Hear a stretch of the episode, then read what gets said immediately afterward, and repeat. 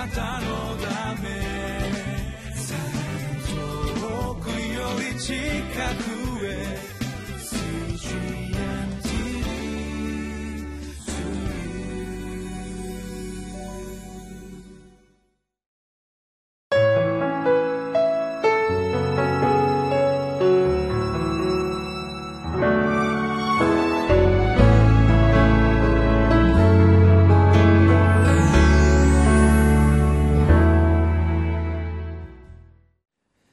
皆さんこんにちは。いかがお過ごしでしょうか？上野芝キリスト教会の三好明久です。今日もリビングライフのテキストを用いて神様の御言葉をご一緒に味わってまいりましょう。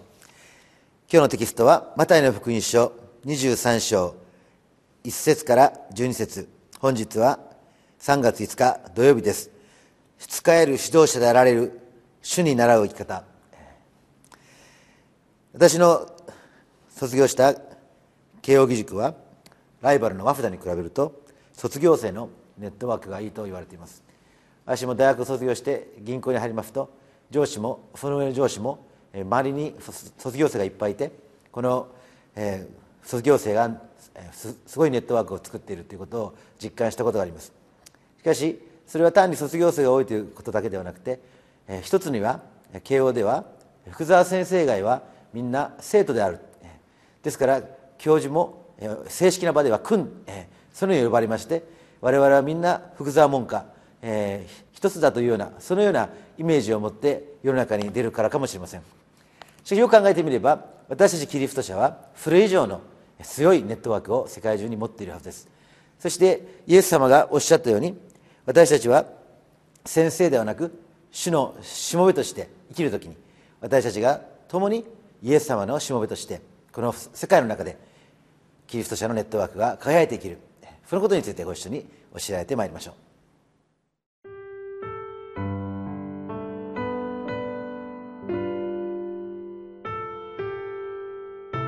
マタイの福音書23章1節から12節。その時イエスは群衆と弟子たちに話をしてこう言われた。立法学者、パリサイ人たちは、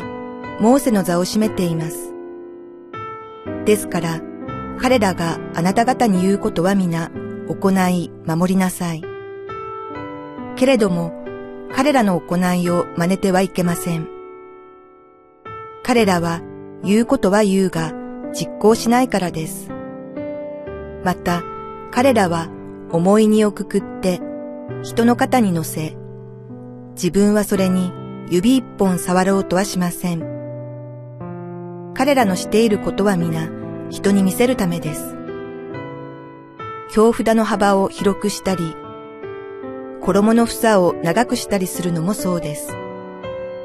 また、宴会の上座や街道の定石が大好きで、広場で挨拶されたり、人から先生と呼ばれたりすることが好きです。しかし、あなた方は先生と呼ばれてはいけません。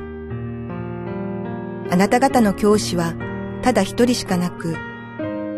あなた方は皆兄弟だからです。あなた方は地上の誰かを我らの父と呼んではいけません。あなた方の父はただ一人、すなわち天にいます父だけだからです。また、死と呼ばれてはいけません。あなた方の死はただ一人、キリストだからです。あなた方のうちの一番偉大なものは、あなた方に仕える人でなければなりません。誰でも自分を高くする者は低くされ、自分を低くする者は高くされます。イエス様はこのように言われます。立法学者パリサイ人たちはモーセの座を占めています。ですから彼らがあなた方に言うことは皆行いなさい。けれども彼らの行いを真似てはいけません。彼らは言うことは言うが実行しないからです。また彼らは重い荷をくくって人の肩に乗せ自分はそれに指一本触ろうとはしません。彼らのしていることは皆人に見せるためです。京札の幅を広くしたり衣の房を長くしたりするもののもそうです。そのように言われています。実は私たちがこのイエス様の弟子になりますと私たちがこの立法学者やパリサイ人たちのようにこの人々の指導者になろうとするその誘惑から解放されてきます。私たちはイエス様のしもべになるということを、え、望んでいるのでですから何かこのプレッシャーをかけられて人を教えなくちゃいけない人を導かなくちゃいけないそのようなこのプレッシャーから私たちが何かをするということから解放されていくわけです。でそれは私たちがこのいつも教師として接していたパリサイ人や立法学者と違って友として接する。それはイエス様ご自身が友として私たちのところに来てくださったので私たちもイエス様を信じている者同士この上下の関係というよりはフラットな関係としてこの友達として接していくということが分かるわけです。しもべは決して教えることはありません。しもべがするのはただ使えることであってしかし学ぶ人はしもべからも学ぶことができます。ですから私たちは互いにしもべ同士であっても学ぶことができる。それはある意味ではこの友達力というものを強くするということかもしれません。小学校でも学校の先生に教えられるよりは生徒同士が教える。あるいは私がやっているゴルフでもコーチが教えるよりは、えー、生徒同士が教える。一緒にこのラウンドをしますと私たちは同じレベルでの人が大体回りますので、えー、ですからお互いにですね励まし合ってそしてこの上達していく。そういったことがあるわけです。イエス様を信じている弟子たちも先生と呼ばれることを好まずただ同じ目標に向かって成長しようとしている友として私たちは生きる。その時に私たちはサーバントリーダーシップを身につけていくことができるんではないでしょうか。2番目は何かと言いますと2番目にイエス様はこのように言っています。8節にしかしあなた方は先生と呼ばれてはいけません。あなた方の教師はただ一人しかなくあなた方は皆兄弟だからです。あなた方は地上の誰かを我らの父と呼んではいけません。あなた方の父はただ一人すなわち天にいます父だけだからですと言っています。私たちは自分が先生として振る舞うのではなく兄弟として友として生きるだけではなく父と呼ばれることも、えー、求めません。もちろんそれは私たちは天におられるお父様だけが私たちの父であるということを知っているからですけれどもそれは言葉を変えれば私たちが天のお父様の子供として生きるということに他なりません。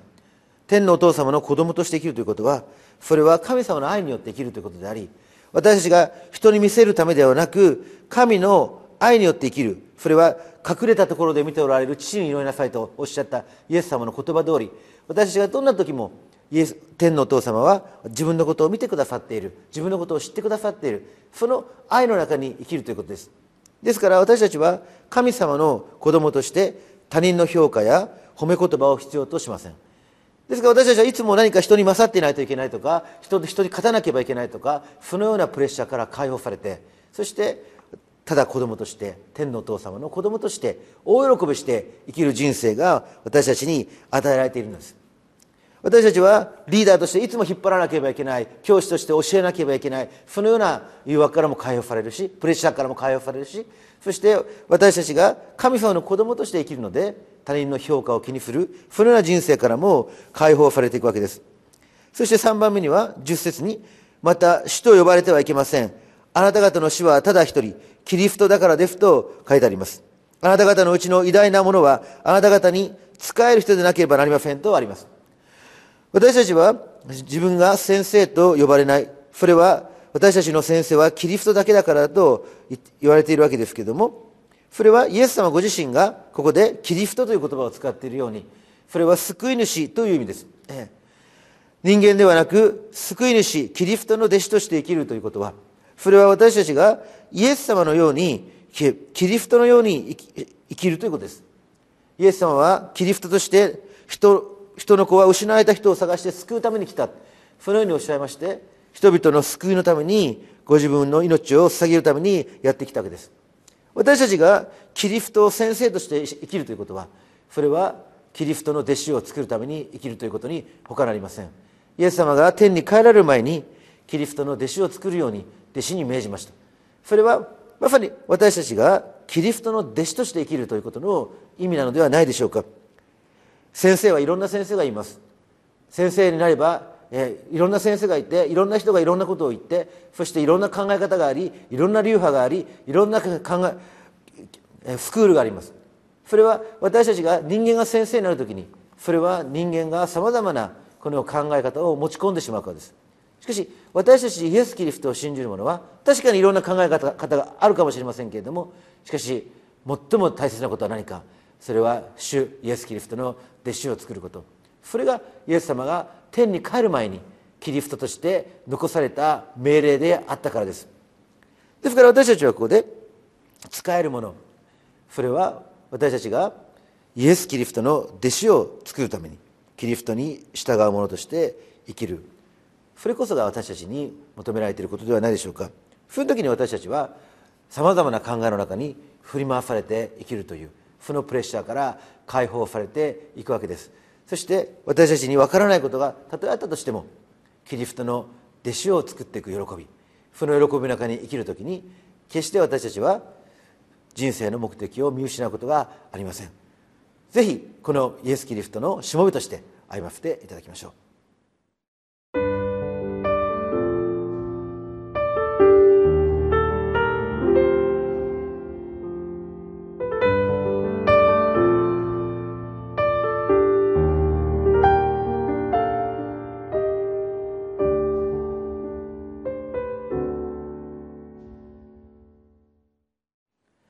かがでしょうか？皆さんはさまざまなプレッシャーの中に苦しんでいないでしょうか？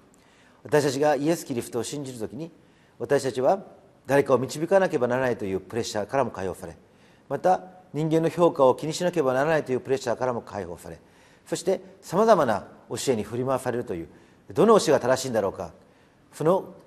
プレッシャーからも解放されます。ただ私たちは互いに友として使い合いそして天のお父様の子供として大喜びしてイエス様の弟子を作っていく。そのような人生を歩ませていただくことができるんです。お祈りします。恵み深い天の地なる神様私たちをしもべとして生かしてください。そして大喜びして人々の声に心を向けそしてあなたが導かれるところに行き主の弟子を作るイエス様の弟子を作る働きに今日生かしてください。イエス・キリストのお名前によってお祈りします。アーメン。